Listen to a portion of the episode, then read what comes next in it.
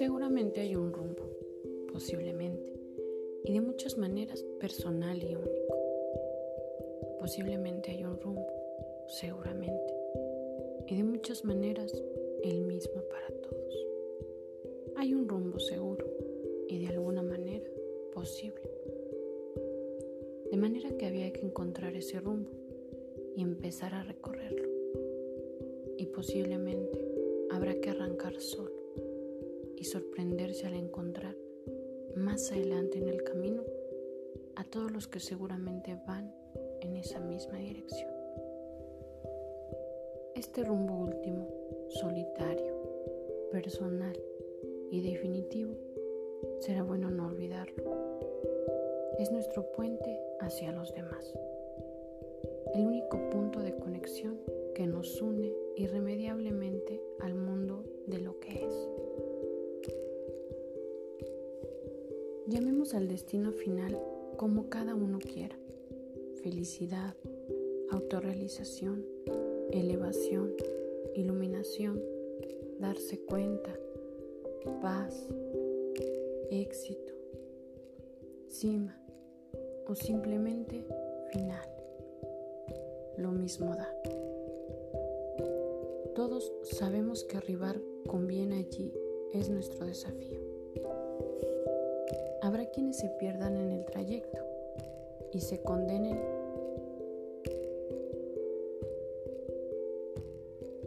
a llegar un poco tarde. Y habrá también quienes se encuentren un atajo y se transformen en expertos guías para los demás. Algunos de estos guías me han enseñado que hay muchas formas de llegar, infinitos accesos miles de maneras, decenas de rutas que nos llevan por el rumbo correcto, caminos que transitaremos uno por uno. Sin embargo, hay algunos caminos que forman parte de todas las naturalezas y rutas trazadas, caminos que no se pueden esquivar, caminos que habrá que recorrer si uno pretende seguir. Caminos donde aprendemos lo que es impredecible, saber para acceder al último tramo. Solo así llegaremos a la cima. Ojalá nos encontremos allí. Querrá decir que usted ha llegado. Querrá decir que lo conseguí yo también.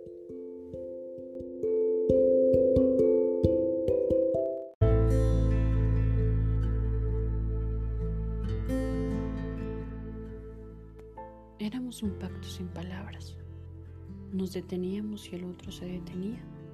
Acelerábamos y el otro apuraba el paso. Tomábamos juntos el desvío si cualquiera de los dos decidía hacerlo. Y ahora ha desaparecido. De repente no está a la vista. Me asomo infructuosamente observando el camino hacia ambos lados. No hay caso. Como dos personas guiadas por un mismo deseo, como dos individuos con un único intelecto, como dos seres habitando un solo cuerpo. Y de repente, la soledad, el silencio, el desconcierto.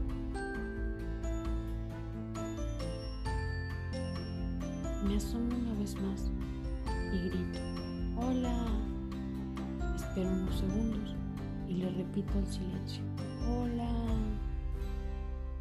Una vez más. ¿Dónde estás? Ninguna respuesta.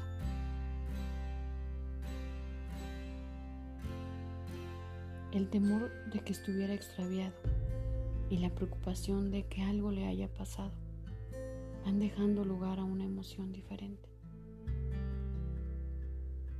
¿Y si hubiera decidido no seguir conmigo? me pregunto. Después de un tiempo, me doy cuenta de que por mucho que lo espere, nunca volverá. Por lo menos no a este lugar. La opción es seguir o dejarme morir aquí. Dejarme morir. Me tienta esa idea.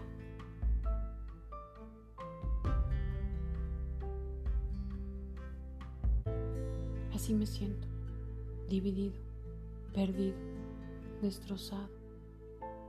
Mis pensamientos por un lado, mis emociones por otro, mi cuerpo por otro, mi alma, mi espíritu, mi conciencia de mí mismo, allí paralizada.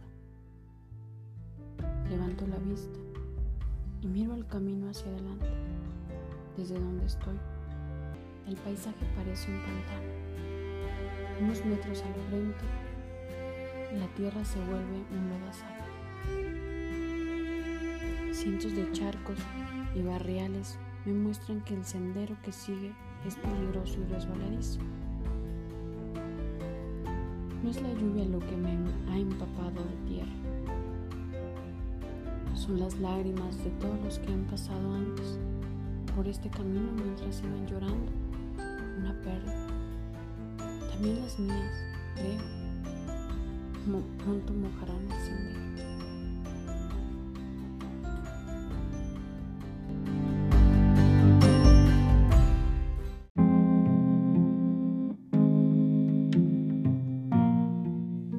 Así comienza el camino de las lágrimas, así, conectándonos con lo doloroso, porque así es como se entra en este sendero, con este peso, con esta carga también con estas creencias irremediables, la supuesta conciencia de que no lo voy a soportar, porque todos pensamos en comenzar este tramo que es insoportable. No es culpa nuestra, hemos sido entrenados por los más influyentes de nuestros educadores para creer que no soportaremos el dolor, que nadie puede superar la pérdida o la muerte de un ser querido, que podríamos morir si la persona amada nos deja, que la tristeza es nefasta y destructiva, que no somos capaces de aguantar ni siquiera un momento el sufrimiento extremo de una pérdida importante.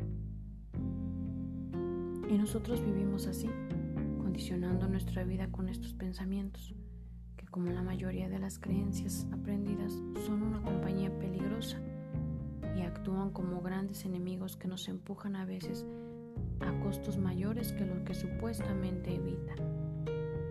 El caso de una pérdida, por ejemplo, pueden extraviarnos de la ruta hacia nuestra liberación definitiva de lo que ya no está.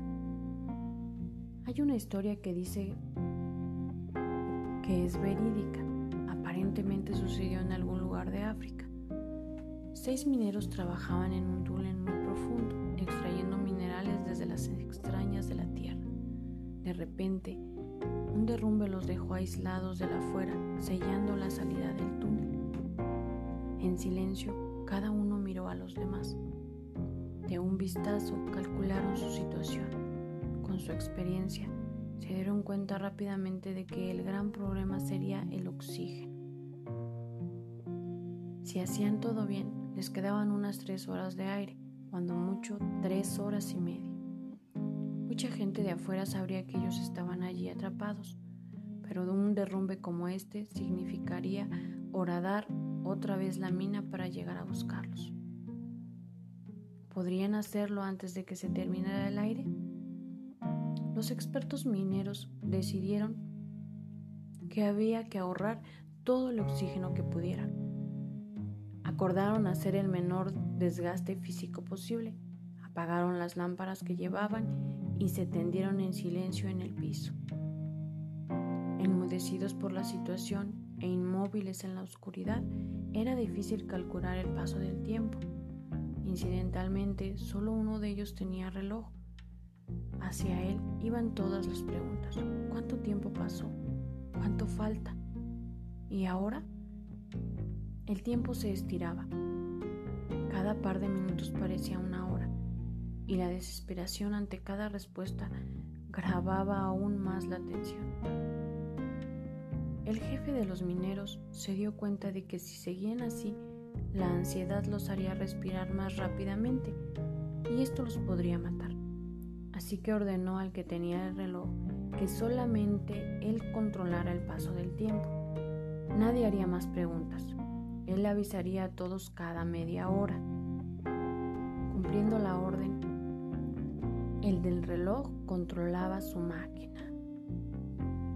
Y cuando la media hora pasó, él dijo, ha pasado media hora, Hubo un murmullo entre ellos y una angustia que se sentía en el aire. El hombre del reloj se dio cuenta de que a medida que pasara el tiempo iba a ser cada vez más terrible continuar, que el minuto final se acercaba.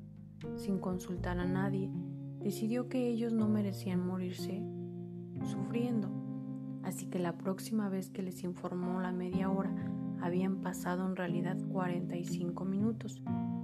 No habría manera de notar la diferencia, así que nadie quería ser desconfiado. Apoyando en el éxito del engaño, la tercera información la dio casi una hora después. Dijo, pasó otra media hora y los cinco creyeron que había pasado encerrados un total de una hora y media. Y todos pensaron en cuánto largo se les abría el tiempo.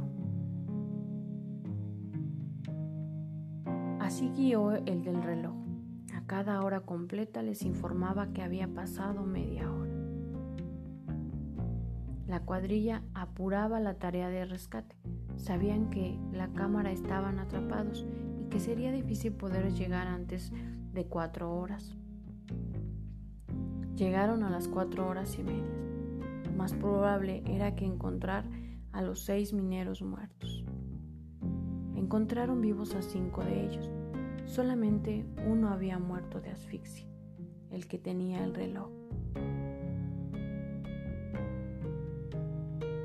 Esta es la fuerza que tienen las creencias en nuestras vidas.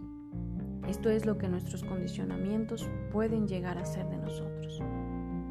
Cada vez que construyamos la certeza de que un hecho irremediablemente siniestro va a pasar, no sabiendo cómo o sabiéndolo, nos ocuparemos de producir, de buscar, de disparar o como mínimo de no impedir que algo de lo terrible y previsto nos pase realmente. De paso y como en el cuento, el mecanismo funciona también al revés. Cuando creemos y confiamos en que se puede seguir adelante, nuestras posibilidades de avanzar se multiplican.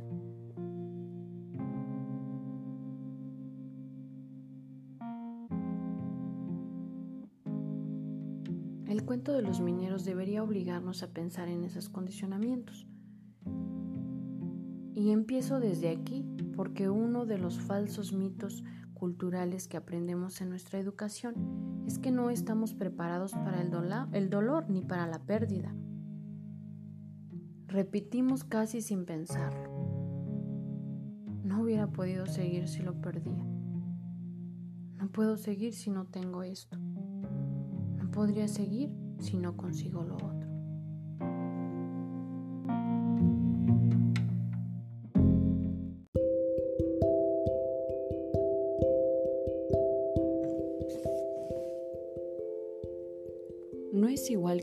Se vaya a que alguien se muera.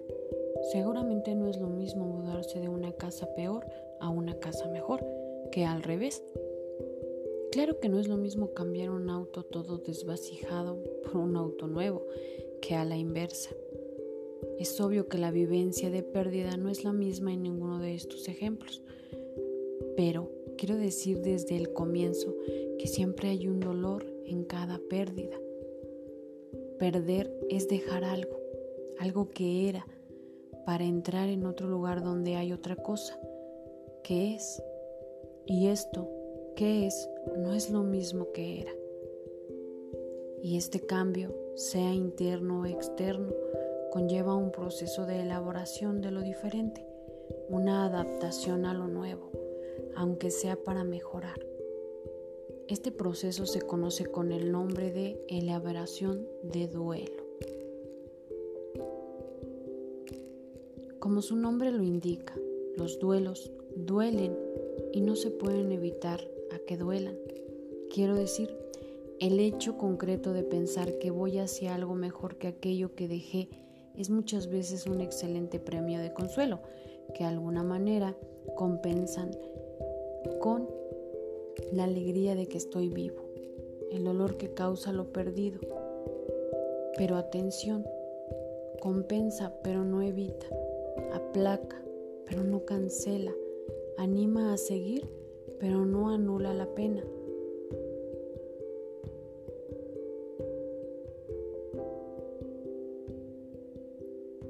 Las cosas que uno deja siempre tienen que elaborarse, siempre tiene uno que dejar atrás las cosas que ya no están aquí, aun cuando de alguna forma sigan estando.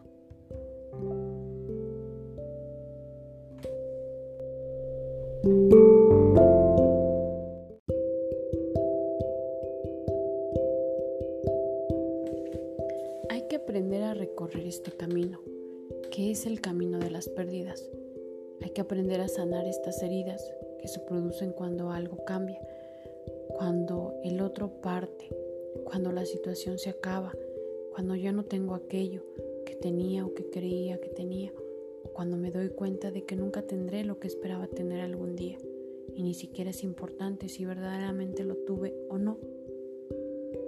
Este sendero tiene sus reglas, tiene sus pautas, este camino no tiene sus mapas, y conocerlos ayudará seguramente a llegar más al terreno o al final del recorrido.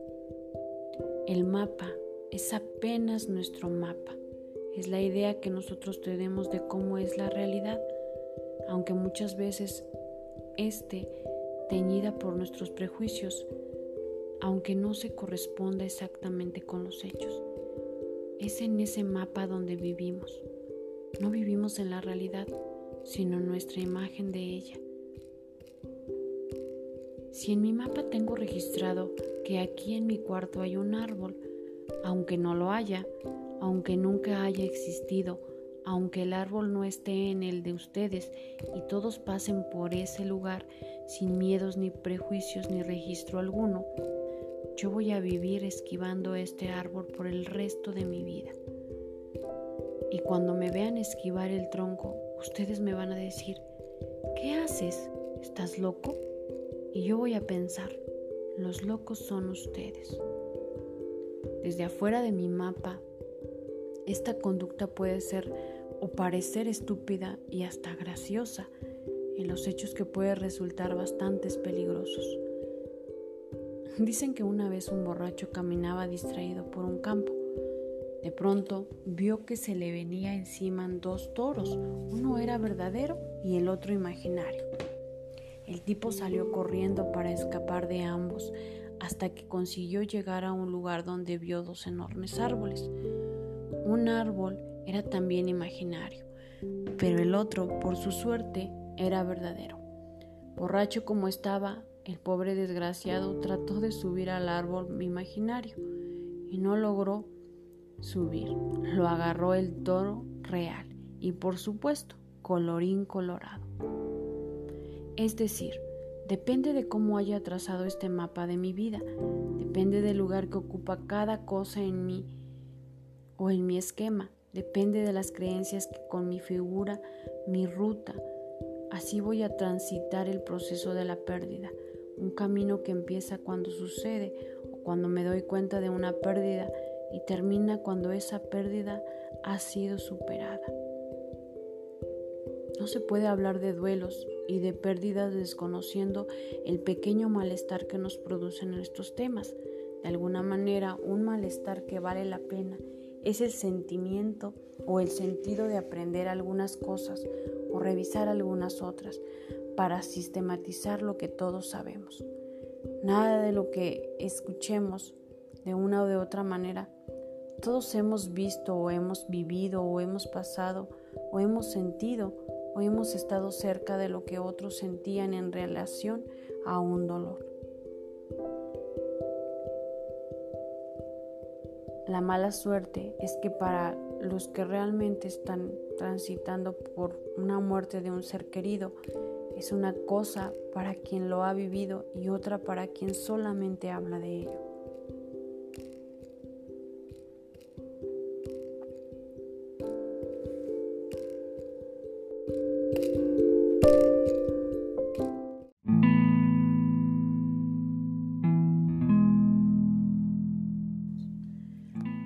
Inevitables. No solo vamos a hablar de muerte de seres queridos. A lo largo de nuestras vidas las pérdidas constituyen un fenómeno mucho más amplio y para bien o para mal es universal. Perdemos no solo a través de la muerte, sino también siendo abandonados, cambiando, siguiendo adelante. Nuestras pérdidas incluyen también las renuncias conscientes o inconscientes de nuestros sueños románticos, la cancelación de nuestras esperanzas irrealizables, nuestras ilusiones de libertad, el poder y la seguridad, así como la pérdida de nuestra juventud, aquella irreverente individualidad que se creía para siempre ajena a las arrugas, invulnerables e inmortales. Pérdida que al decir de Judith Björk nos acompañan toda una vida, pérdidas necesarias, pérdidas que aparecerán cuando nos enfrentemos no solo con la muerte de, de alguien querido, no solo con un revés material, no solo con las partes de nosotros mismos que desaparecieron, sino con hechos iludibles como que nuestra madre va a dejarnos y nosotros vamos a dejarla a ella, que el amor de nuestros padres nunca será exclusivamente para nosotros, que aquello que nos hiere no siempre puede ser remediado con besos, esencialmente estamos aquí solos, tendremos que aceptar el amor mezclado con el odio y lo bueno con lo malo, que a pesar de ser como si esperaba que sea, una chica no podrá casarse con su padre, que algunas de nuestras elecciones están limitadas por nuestra anatomía, que existen defectos y conflictos en todas las relaciones humanas, que nuestra condición en este mundo es implacablemente pasajera, que no importa cuán listos seamos, a veces nos toca perder y que somos tremendamente incapaces de ofrecer a nuestros seres queridos o a nosotros mismos la protección necesaria cuando el peligro contra el dolor, contra el tiempo perdido, contra la vejez y contra la muerte. Estas pérdidas forman parte de nuestra vida, son constantes, universales e insolayables, y son pérdidas necesarias porque creemos a través de ellas. De hecho, somos quienes somos gracias a todo lo perdido y a cómo nos hemos conducido frente a estas pérdidas.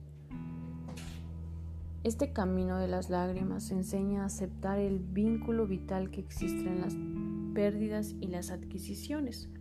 Este camino señala que debemos renunciar a lo que ya no está y que eso es madurar. Asumiremos el recorrer que las pérdidas tienden a ser problemáticas y dolorosas, pero solo a través de ellas nos convertimos en seres humanos plenamente desarrollados. Para empezar por algún lado, el tema de las pérdidas es el de la elaboración del duelo y, no es, y esto nos abre a dos conceptos, elaboración y duelo. Elaboración que deriva del labor, de tarea, y duelo que deriva del dolor. Como dice Sigmund Freud en Melancolía y Duelo, la elaboración del duelo es un trabajo, un trabajo, el trabajo de aceptar la nueva realidad. Proceso de aceptación. Proceso que quiere decir tiempo y cambio.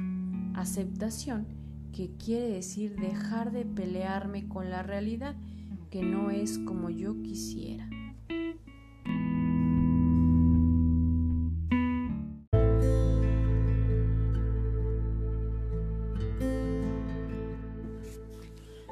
Las pérdidas son diferentes, no se pueden poner en la misma bolsa y analizarlas desde el mismo lugar. Sin embargo, desde el punto de vista psicológico, la diferencia tendría que ver con la dificultad para hacer ese trabajo. Pero el proceso del duelo es más o menos equivalente a una separación, en una pérdida material o en una muerte. El proceso de aceptación empieza como todos en la retirada. Retirada es el lugar donde yo estoy aislado de lo que todavía no paso o de algo que está pasando y de lo que todavía no me entere. Un estímulo que está afuera, sin ninguna relación conmigo por el momento. Si estoy por entrar en una reunión donde hay gente que conozco, la situación de retirada se establece antes de entrar, quizás todavía antes de viajar hacia la reunión. Cuando llego me enfrento con la situación de la gente reunida, agradable o desagradable. Tengo una sensación esto es, me siento algo. Mis sentidos me informan cosas. Veo la gente, siento los ruidos, alguien se acerca. tengo sensaciones olfativas, auditivas, visuales, corporales, quizás me tiembla un poco el cuerpo y estoy transpirando. Después de las sensaciones me doy cuenta, tomo conciencia de lo que pasa. Esto es, analizando las sensaciones, deduzco que la reunión es de etiqueta. Hay muchísima gente y me digo, uy, algunos me miran. Me doy cuenta de lo que está pasando, de qué es esto que está estimulando mis sentidos.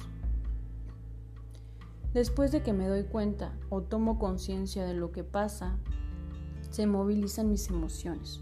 Siento un montón de cosas, pero no ya desde los, los sentidos, oídos, ojos o boca.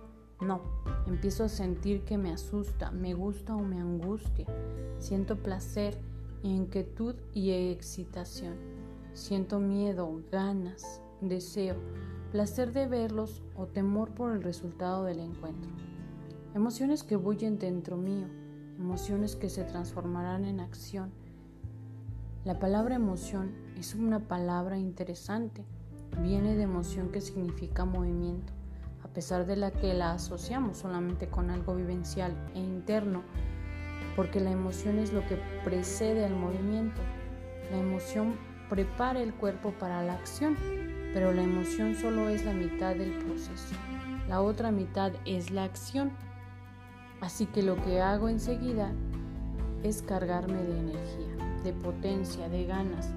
Me asusto y me voy, me quedo y empiezo a hablar. Hablo por allí o por acá. Decido contar mis emociones o no contarlas y esconderlas, o disimularlas o cualquier otra acción. Entonces es el momento del contacto el punto clave, contacto, es la posibilidad de establecer una relación concreta con el estímulo de afuera. No solo tengo sensaciones, me doy cuenta, movilizo y actúo, sino que además vivo. Me comprometo con la situación actual en la cual estoy inmerso. Eso es establecer el contacto. Y después de estar en contacto un tiempo, por perseveración, por salud, por agotamiento del ciclo, hago una despedida e inicio una nueva retirada. Otra vez me alejo para quedarme conmigo y para volver a empezar. Vamos a hacer un esquema.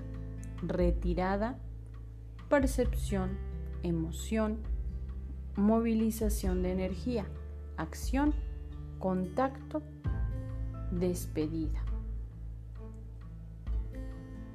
Toda mi vida está asignada por momentos donde yo, desde estar lejos y aislado, tengo sensaciones, me doy cuenta de lo que siento, me movilizan mis emociones y con energía transformo esas emociones en acción.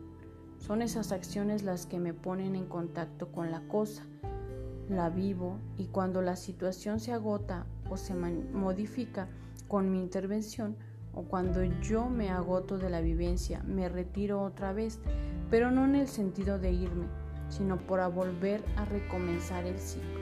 Este pequeño esquema, quizá demasiado técnico, es la base de lo que significa la actitud experiencial ante la vida. Lo explico para poder decir que el proceso del duelo no es ni más ni menos que una prolongación de este mismo. El camino de las lágrimas es el sendero de aprender a recorrer este ciclo sin interrupciones, sin estancamientos, sin desvíos.